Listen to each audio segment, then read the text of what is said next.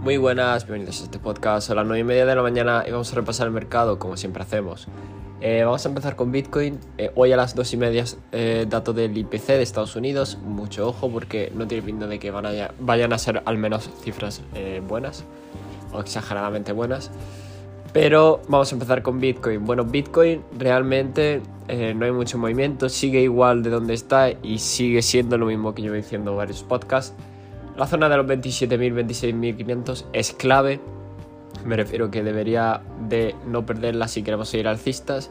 Y en caso de ponernos más bajistas todavía, es que la rompa con fuerza, con volumen y que cierre por debajo de ella con una vela. Eh, sería lo suyo. ¿Cómo se están comportando las altcoins? Bueno, pues realmente muy poco movimiento. Eh, algunas, evidentemente, hay excepciones a la baja. Pero realmente muy poco movimiento en términos de que no llega ni al 1% de los movimientos. Si me voy a los índices, bueno, tendríamos el, el Nasdaq que sigue en resistencia a los 13.200. Así que no hay mucho más que comentar con respecto a ello. Eh, ya sabemos que los tiene que romper si queremos ver o rechazar si queremos ver algún movimiento. Ahora mismo verarlo es una tontería, simplemente esperar.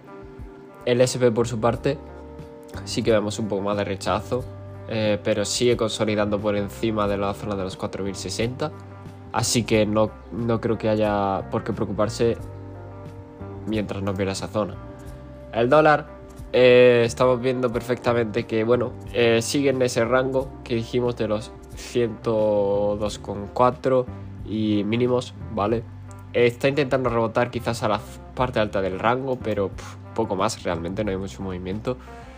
Y por último tenemos el oro, que sigue igual, eh, lo está haciendo muy bien, ¿vale? No está perdiendo zonas claves, ya nos podríamos subir como zona clave en la zona de los 1980, ¿vale? Y dejar atrás la zona de los 1950, pero, pero muy bien, muy bien, porque se está comportando realmente bien. Pero a ver eh, la macro y los datos cómo afectan al mercado. Tened mucho cuidado porque hoy habrá volatilidad asegurada, como siempre. Y nada más, me despido. Recordad, este podcast no es consejo de inversión y nos vemos en el siguiente.